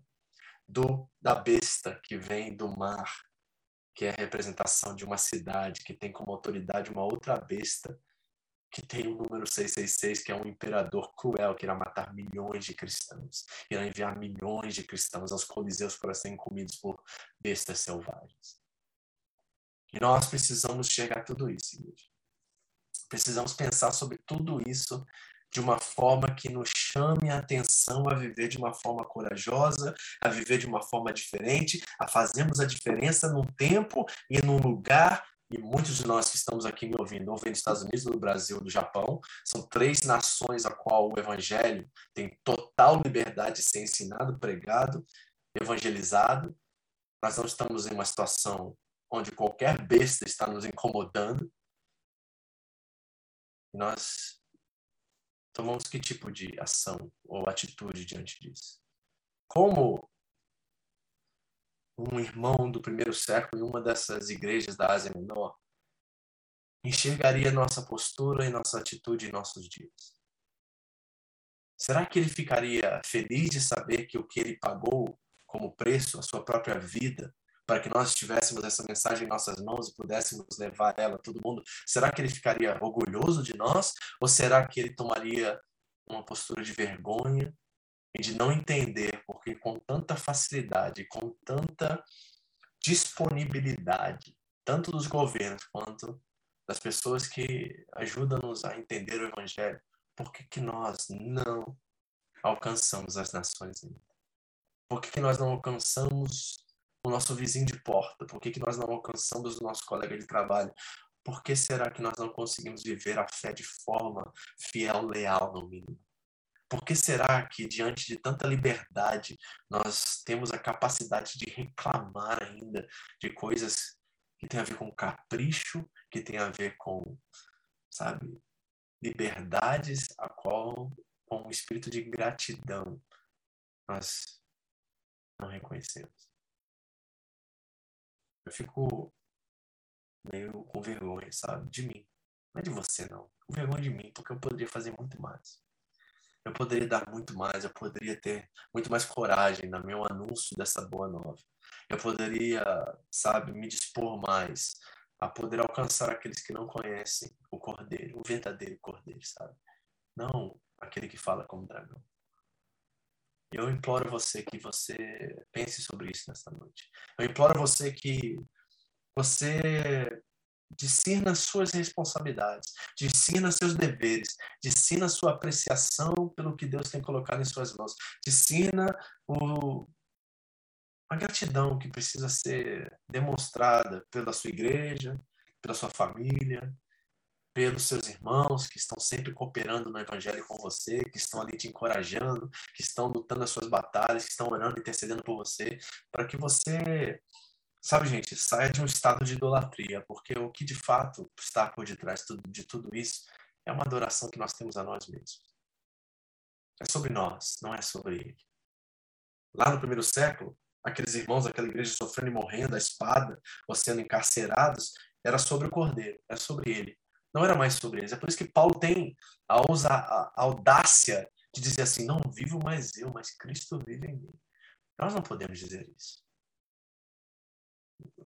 E eu não quero colocar sobre você peso. Eu só quero despertar, incomodar você ao ponto de mudança, de transformação, de saber o seu papel e saber como esse que está sentado em majestade, poder, glória e honra. Ele já nos capacitou, já nos deu o seu espírito como um selo e nós já estamos habilitados para fazer a diferença. E você não precisa ganhar o mundo aí fora, mas você precisa ser um anúncio verdadeiro, autêntico desta boa nova que chegou até você.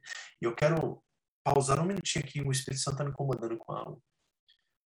Principalmente vocês casais, casados, pessoas que estão em luta, em guerra nessa área agora, em nome de Jesus, se arrependem.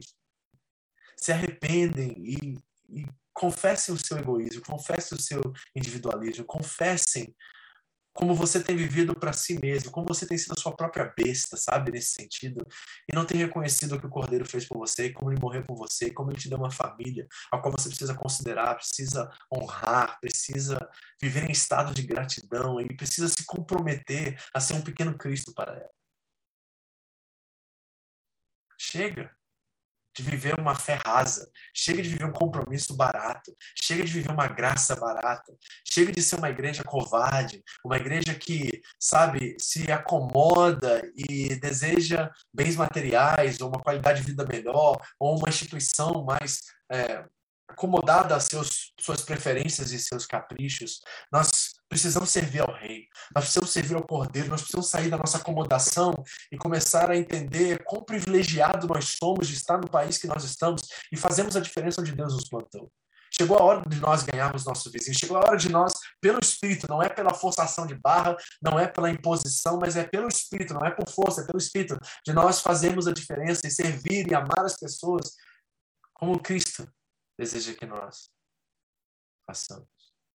Chegou a hora de sair do estado de apatia e começar a sermos empáticos. Chegou de pensar em nós mesmos e construir uma estátua de nós mesmos e adorar nós mesmos e começar a viver o evangelho que é outrocêntrico.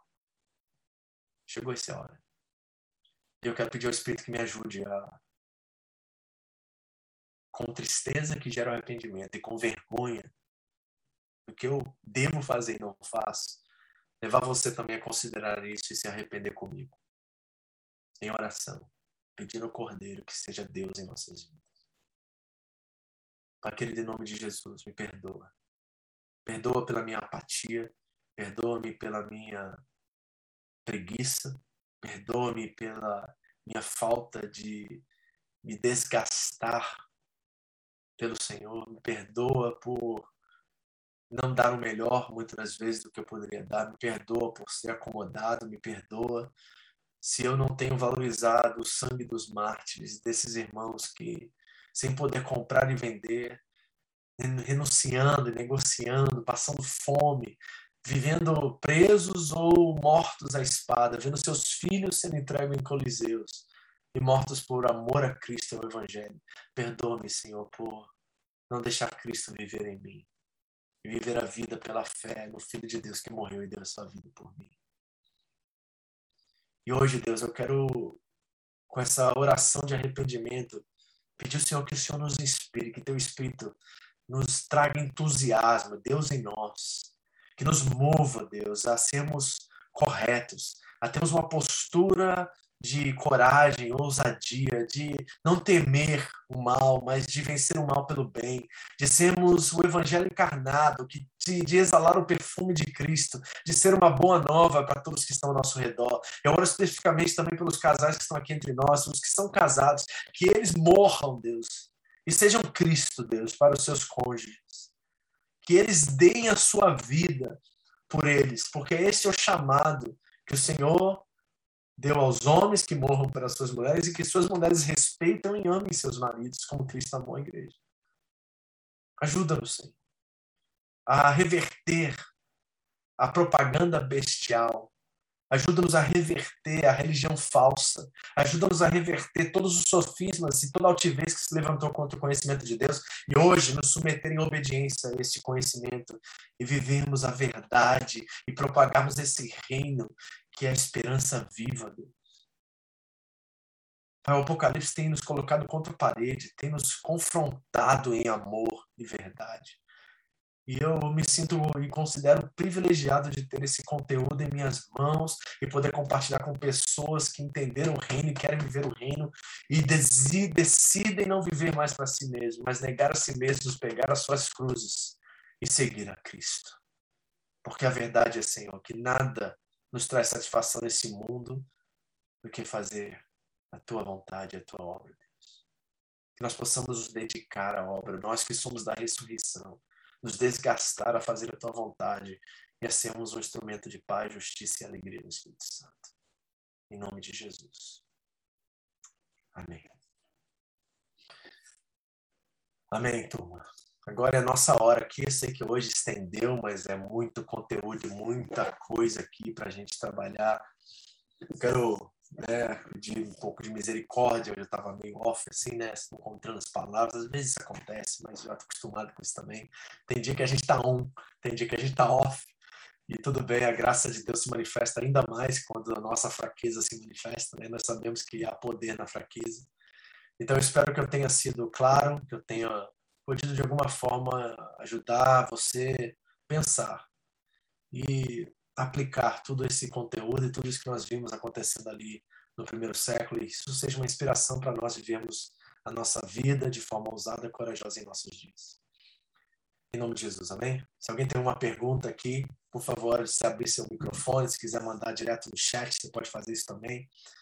Tá? Mas é hora de você nos ajudar e nos edificar e nos ajudar a, clare... a, a trazer clareza aquilo que foi ministrado aqui nesta noite, em nome de Jesus. Não sei se tem algo lá no Facebook, eu sempre esqueço de olhar. Vamos lá. Manda, tá. Boa noite. Boa noite. É... Eu não sei se eu estou certo ou errado, mas eu penso assim, que ele, é, na Bíblia está escrito que Deus não vê a aparência, vê o coração. Sim. E aí, será que não é muito, tipo assim, superficial a gente pensar numa marca é, se Deus consegue ver o nosso coração, se Deus consegue ver o que a intenção do nosso coração.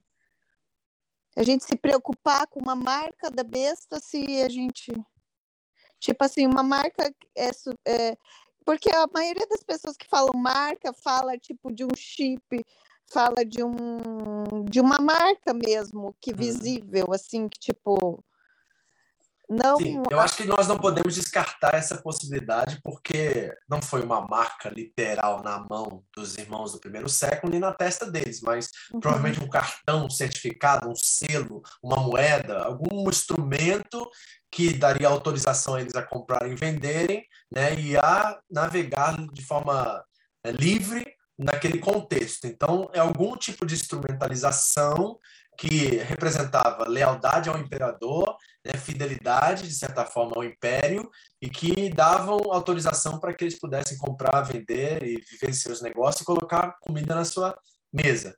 Então, primeiro precisamos olhar literalmente o que isso significa dentro daquele contexto.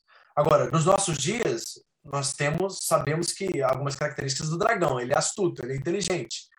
Então, ele pode usar qualquer outro tipo de artifício para poder manifestar novamente essa realidade.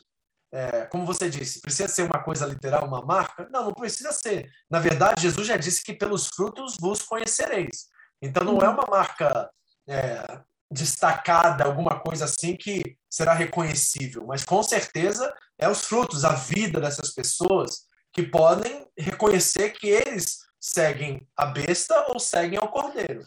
Isso é claro. Então, é, o que você está dizendo, eu creio, é que realmente não precisa ser algo físico, literal, né? pode ser algo mais subjetivo nesse sentido, mas com certeza há uma representação que pode ser lida, que pode ser discernida por aqueles que são do cordeiro quando interagirem com esses que não são, entendeu?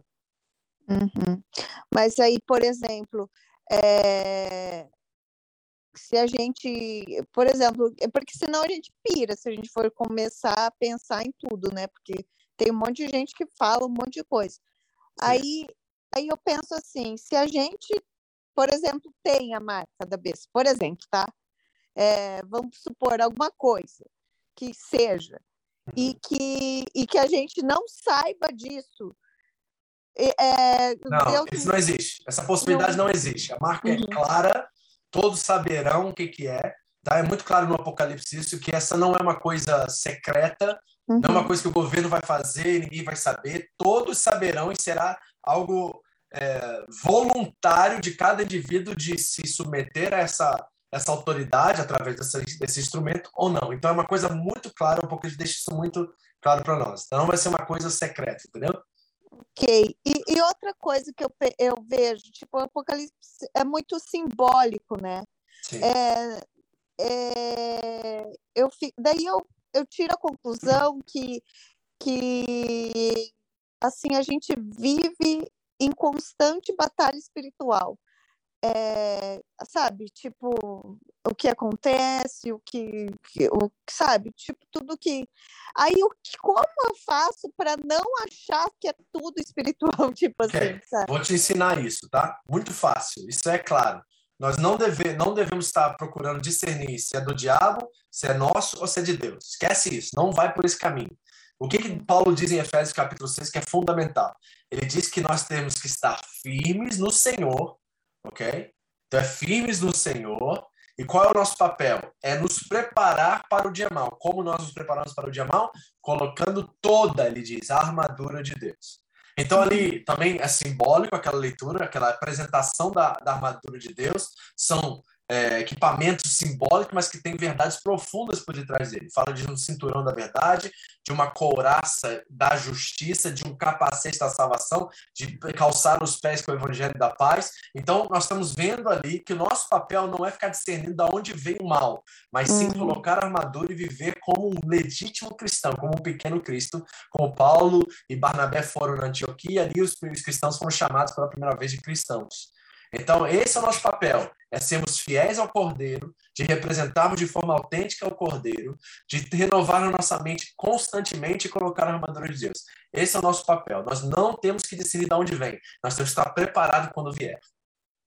Hum, entendi. Então não precisa ficar discernindo, procurando. Será que foi o diabo? Será que fui eu, meu egoísmo? Será que foi Deus que está provando? Esquece esse negócio de tentar discernir, fazer uma leitura das circunstâncias que vêm contra nós. Esquece. Você vai pirar o cabeção fazendo isso. Coloque a armadura de Deus. Fique firme no dia mal, colocando a armadura de Deus. E eu tenho certeza que você vai vencer todas as batalhas e todos os dados inflamados do inimigo. Amém. Obrigada. Amém. E mais? Daqui? Pode falar, gente. Fique com vergonha, não. Tá todo mundo claro do que a gente ouviu aqui hoje, para a gente parar de ficar ouvindo coisas sensacionais por aí, fica com medo de não sei o quê quando surge um poder, uma autoridade, né? Como eu disse a vocês, os americanos botam a culpa nos europeus, os europeus colocam a culpa nos muçulmanos, os muçulmanos colocam a culpa nos chineses, os chineses colocam a culpa no ocidente, os brasileiros colocam a culpa no papa. Então, repara a bagunça que é fazer escatologia de jornal. E não tem nada a ver com isso. É claro que existem autoridades no mundo atual que são autoridades anticristo. Isso é claro. Mas apontar para uma específica, irá trazer não sei o quê, não é isso a proposta do Apocalipse é nos revelar por detrás de tudo isso, de que há poderes e autoridades, como aquela boneca que foi revelada aqui, né, a matriosca, por detrás de cada uma dessas autoridades, poderes e governos, existem potestades e principados que estão fomentando mal, violência, tentando usurpar o poder econômico, trazer fome, miséria sobre o mundo. Nós temos empresários que estão fazendo isso, nós temos pessoas no ramo da mídia, nós vemos por todos os lados. O nosso papel é adorar o Cordeiro, ser leal ao Cordeiro, proclamar o Shema, existe só um único Deus, e devemos amar o Senhor de toda a nossa força, toda a nossa alma, de todo o nosso coração, certo? E, como Cristo disse, ele ampliou essa verdade que estava no Levítico, nós devemos amar ao próximo como ele nos amou. Então é importantíssimo essas bases elementares estarem muito bem solidificadas em nossa fé, para que nós possamos viver com discernimento, mas de forma ousada, sem medo, porque aquele que está em nós é maior do que aquele que está no mundo, e aquele que é de Deus o inimigo não toca, então nós não temos medo do diabo, nós não temos medo de besta alguma, nós não temos medo das propostas que o mundo nos traz. Jesus orou e disse que eles continuem no mundo, mas que eles não são do mundo. Então, nosso papel é influenciar, é salgar, é brilhar sobre a terra, não ser colocado debaixo de uma vasilha, mas ser como uma cidade fortificada em cima do monte. Esse é o nosso coração. E nós somos bem-aventurados por sermos misericordiosos, pacificadores, pobres de espírito, sermos perseguidos por causa do nome de Jesus. Esses são as evidências daqueles que são do reino. E nós precisamos proclamar cada dia mais essa boa nova de reconciliação. Certo? Então é importantíssimo nós termos essas bases muito bem firmadas, para que nós possamos ser uma fiel representação autêntica de Cristo ao mundo, para que eles encontrem esperança que não está lá fora, não está nos poderes, não está na, na força do braço deles, não está no dinheiro, não está nessas coisas, está nele. Nele, por ele, para ele, são todas as coisas, disse o apóstolo Paulo. Então nós precisamos trazer essa verdade como o, o centro da nossa espiritualidade e botar as lentes do evangelho e pela graça deixar Cristo usar-nos para a glória dele. Pastor. Manda.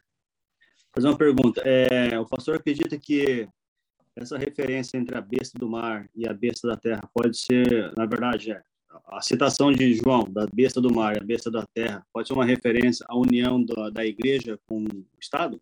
Com certeza. Não tenho dúvida disso. Certo? Nós vamos ver isso um pouquinho mais para frente, isso se manifestando de uma forma mais clara mas todas as vezes, e ali é uma profecia já do século IV da igreja. E quando, não foi nem Constantino que proclamou né, o cristianismo como religião oficial do império, foi o filho dele que fez isso, logo depois. Quando os poderes do Estado, os poderes da igreja começaram a, assim infiltrar e começaram a trabalhar juntos, a igreja se perdeu. E aí, provavelmente, o que nós vamos ver nos próximos capítulos é que uma prostituta montada numa besta aparece e dá a entender, eu tenho que mergulhar ainda mais profundo nisso, mas por cima, eu tive que fazer uma leitura superficial do texto para entender o que está acontecendo aqui, dá a entender de forma legítima que essa prostituta montada na besta, de fato, é a mesma mulher que estava no deserto como igreja, né, correndo do dragão, e ela se corrompeu com os poderes do império e agora se tornou alguém adúltera, ou seja, ela se prostituiu com o governo e agora cedeu seus poderes às potestades, principados e à besta e dragão. Tá entendendo? Então, provavelmente é isso que acontece. Todas as vezes que a igreja mistura com o poder de Estado, governamental, ela se corrompe, ela se corrompendo, ela perde a sua força profética, perde o seu poder. E nós estamos vendo muito disso. Preste atenção, vocês que são brasileiros, nós estamos é, vendo isso com os nossos próprios olhos no Brasil agora. Uhum. Tá? É, não estou querendo falar de política aqui, não. Mas abrem os seus olhos, abrem os seus ouvidos, porque isso está acontecendo exatamente agora na nossa nação que nós tanto amamos. Essa mistura de religião com política está muito bem resolvida no Brasil. E nós vemos muitos líderes religiosos misturados fazendo palanque, fazendo é, propaganda para políticos, tentando enganar pessoas, é, ou então manipular pessoas a votarem por esse, ou por causa disso, por causa daquilo. Tenha seus ouvidos aguçados e seus olhos abertos a essas propostas, porque elas são bestiais. E nós não podemos ceder a isso. Nossa a submissão é somente a Cristo, certo? Se um governo de esquerda faz aquilo que Cristo faz, nós aceitamos e nós batemos palma para eles. Se um governo de direita faz aquilo que Cristo faz, nós batemos palma para eles. Nós não temos partido. O, o, Apocalipse é extremamente político, mas ele não é partidário. Então nós somos de Cristo, igreja. Se o político dali faz isso que é igual a Cristo, a gente bate palma. Se ele faz aquilo que é do anticristo, nós profetizamos contra. E nós rechaçamos isso. Então, nós não podemos perder esse poder profético. Amém? Por favor, diga amém.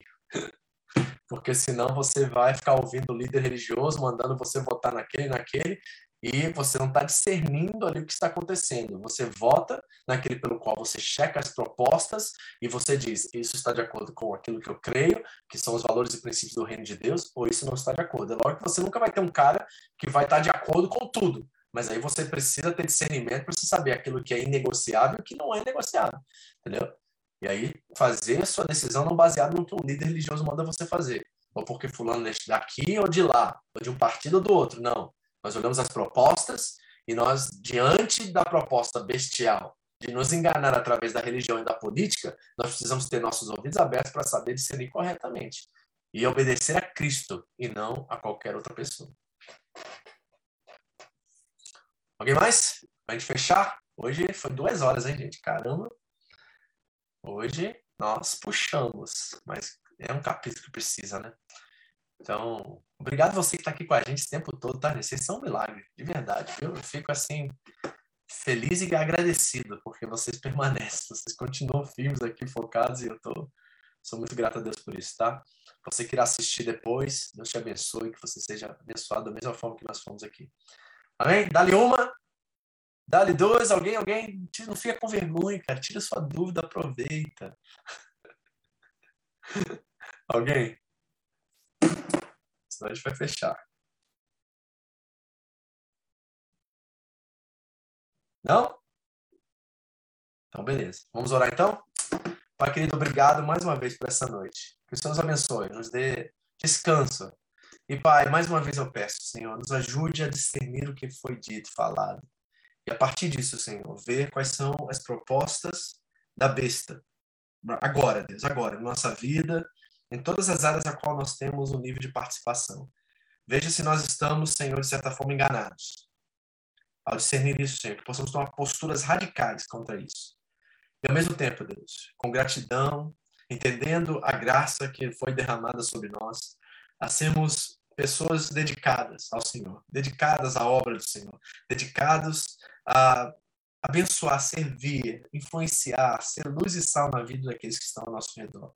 Deus não nos deixe ficar indiferentes, aos, assim, isentos ou, de certa forma, covardados, mas que o Cristo que está em nós, a boa nova que chegou, o selo que é o Espírito Santo, que é a garantia daquilo que está por vir, possa agora sair, Deus, através das nossas atitudes, através das nossas falas, através do nosso jeito de ser Cristo, um cristão, um pequeno Cristo aí na rua, na nossa casa principalmente, Deus, e nos ajude a repensar tudo isso e a viver com essa fragrância saindo a cada dia, trazendo boa nova àqueles que estão perecendo, àqueles que estão, àqueles que estão morrendo, que esse cheiro os converta uns, uns 180 graus na sua vida, Deus.